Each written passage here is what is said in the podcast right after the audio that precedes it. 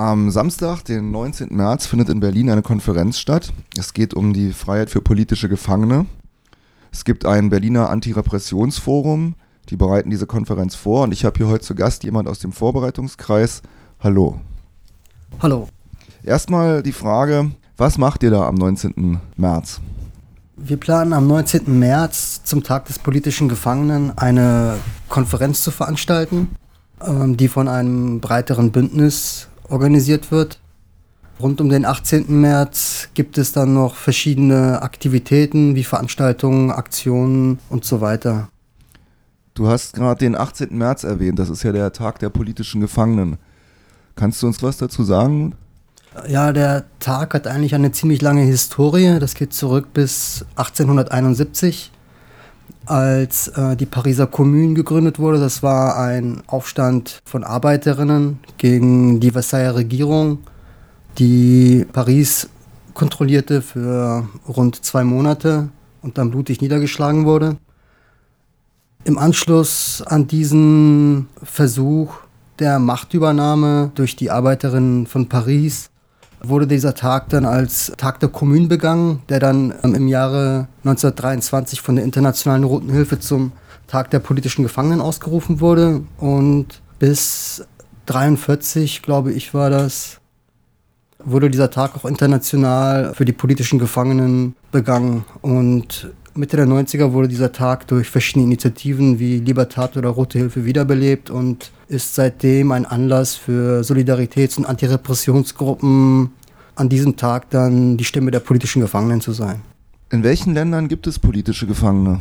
Ja, eigentlich so ziemlich in allen Ländern würde ich sagen. Also überall, wo es Ungerechtigkeiten, Unterdrückung, Ausbeutung gibt und dort auch den Widerstand dagegen sich bildet, gibt es politische Gefangene.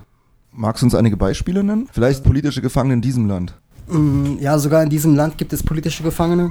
Auch wenn das in der Öffentlichkeit kein großes Thema ist, da die bürgerlichen Medien das so nicht aufgreifen und diese Gefangenen für sie gewöhnliche Kriminelle darstellen, gibt es in diesem Land äh, Dutzende politischer Gefangene.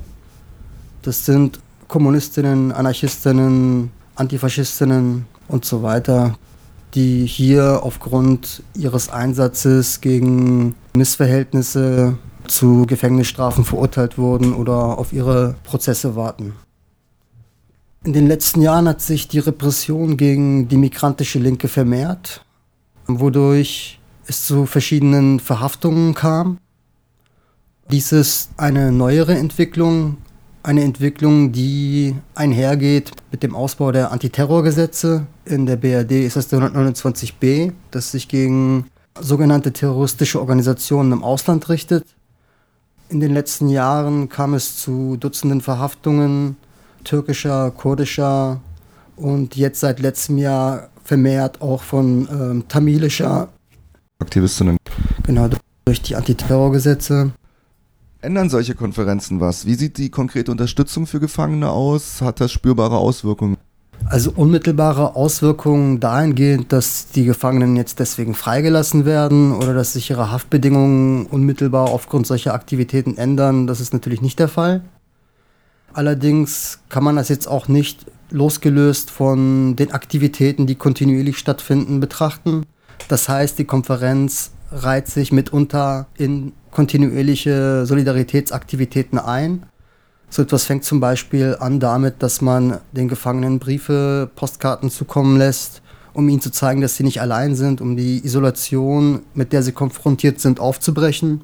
Ähm, darüber hinaus geht es natürlich auch darum, Öffentlichkeit zu schaffen, äh, der Bevölkerung hier zu zeigen, dass es politische Gefangene in diesem Land gibt, somit auch äh, eine Solidarität zu mobilisieren, ihnen Gehör zu verschaffen die Konferenzen geben uns die Möglichkeit, über einen Fall hinaus auf mehrere Fälle gleichzeitig einzugehen, damit auch alles etwas aus einer breiteren Perspektive zu betrachten.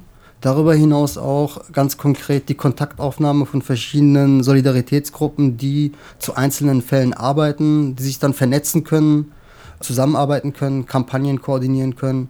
Das sind dann ganz konkrete Vorteile, die sich aus solchen Aktivitäten ergeben. Du sprachst ja gerade schon an, dort werden wahrscheinlich viele Leute sein, die sich praktisch in der Solidarität mit politischen Gefangenen verhalten. Zwei Fragen noch. Du hattest vorhin erwähnt, die Solidarität mit den Gefangenen dient dazu, die Isolation aufzubrechen. Richtet sich dieses zum Beispiel Schreiben von Briefen oder Organisieren von Protesten an die Gefangenen direkt oder hat, kann das auch Einfluss auf Behörden haben? Das kann auch Einfluss auf Behörden haben. In der Historie und auch, wenn man geografisch so ein bisschen weiter weggeht, sieht man verschiedene Beispiele, wo Proteste oder auch natürlich Aktivitäten wie Briefe und Postkarten schreiben dazu führen können, dass die Behörden sich gezwungen sehen, Maßnahmen zu verändern, Hafterleichterungen zu bringen oder gewisse Willkür, die praktiziert wird, dann einfach mal auch, äh, dass sie diese halt auch nicht praktizieren können, so einfach. Da gibt es verschiedene Beispiele wie Protestaktivitäten. Damit meine ich jetzt auch nicht nur Briefe und Postkarten zu schreiben, konkrete Kampagnen auch äh, Gefangene zum Teil auch freikämpfen können. Darüber hinaus aber auch ganz konkret Hafterleichterungen mit sich bringen. Die zweite Frage ist, es sind ja jetzt auf der Konferenz wahrscheinlich nicht nur Leute, die aktiv in der Solidaritätsarbeit für Gefangene aktiv sind, sondern bestimmt auch Leute, die das Thema einfach interessiert. Das ist, die Konferenz ist grundsätzlich für alle offen, oder? Das, also es ist keine, keine Fachtagung sozusagen. Ähm, Nein. Kannst du uns mal sagen, wann und wo das genau stattfindet, wo Leute hinkommen können hier in Berlin? Ja, die Konferenz findet am 19.03. statt. Das ist ein Samstag in Kreuzberg 61 im Mehringhof und zwar in der SFE, in der Schule für Erwachsenen. Ein bekannter Ort, der Mehringhof, in der Gneisenau Straße 2a. U-Bahn-Station ist der Mehringdamm, die U7 und die U6 kreuzen da, diverse Busse auch. Die Schule für Erwachsenenbildung befindet sich im Obergeschoss des Mehringhofs. Aber das wird da wahrscheinlich alles gut ausgeschildert sein, wenn ihr da reinkommt. Genau, wir werden auf alle Fälle alles mit Plakaten zuhängen und auch auf alle Fälle Wegweiser an die Wände befestigen, damit die Leute den Ort finden. Kannst du uns ganz kurz noch was zum Programm der Konferenz sagen, wie lange sie dauert und was da im Einzelnen zu erwarten ist? Ja, wir haben uns überlegt, natürlich aktuelle Fälle mit aufzunehmen, darüber hinaus sehr schwerwiegende Fälle, wo politische Gefangene auch unbedingt Unterstützung benötigen. Und es geht bei dieser Konferenz nicht nur um politische Gefangene. Deswegen haben wir uns dazu entschlossen, die Konferenz in drei Blöcke aufzuteilen. Der erste Block befasst sich mit Repression. Da geht es unter anderem um aktuelle Fälle wie die Razzienwellen, die Repressionswelle gegen die Buch- und Infoläden in Berlin und in München. Da werden Vertreter betroffener Buchläden ein Referat halten. Darüber hinaus ist natürlich die Rote Hilfe präsent, die dann zu aktuellen Repressionsfällen in der BRD einen Beitrag halten wird. Der zweite Block behandelt dann das Thema politische Gefangene, wo es um politische Gefangene in der Türkei im Speziellen gehen wird, Spanien, Baskenland und die USA, Beiträgen zu Mumia Abu Jamal und der inhaftierten Anwältin Lynn Stewart, schwerpunktmäßig. Und der dritte Block wird dann auch aufgrund der aktuellen Situation Antiterrorgesetze behandeln und die Antiterrorgesetzgebung über die BRD hinaus. Im dritten Block werden Genossinnen von der Roten Hilfe aus Belgien referieren. Die Anatolische Föderation wird hier auch vertreten sein, die seit einigen Jahren massivst mit Repression überschüttet wird und verschiedene Mitglieder äh, dieses Vereins auch inhaftiert und zu hohen Gefängnisstrafen verurteilt wurden. Der dritte Teilnehmer des dritten Blocks ist dann das Einstellungsbündnis. Das ist das Solidaritätsbündnis, das die Soli-Arbeit während des MG-Prozesses in Berlin geleistet hat. Kurze Erklärung für unsere Hörerinnen und Hörer. MG ist das Prozess um die sogenannte militante Gruppe gewesen, wo Antimilitaristen verurteilt wurden, weil sie angeblich Abrüstung schon aktiv hier im Land betrieben haben, bevor Kriegsgerät im Ausland Schaden anrichten kann.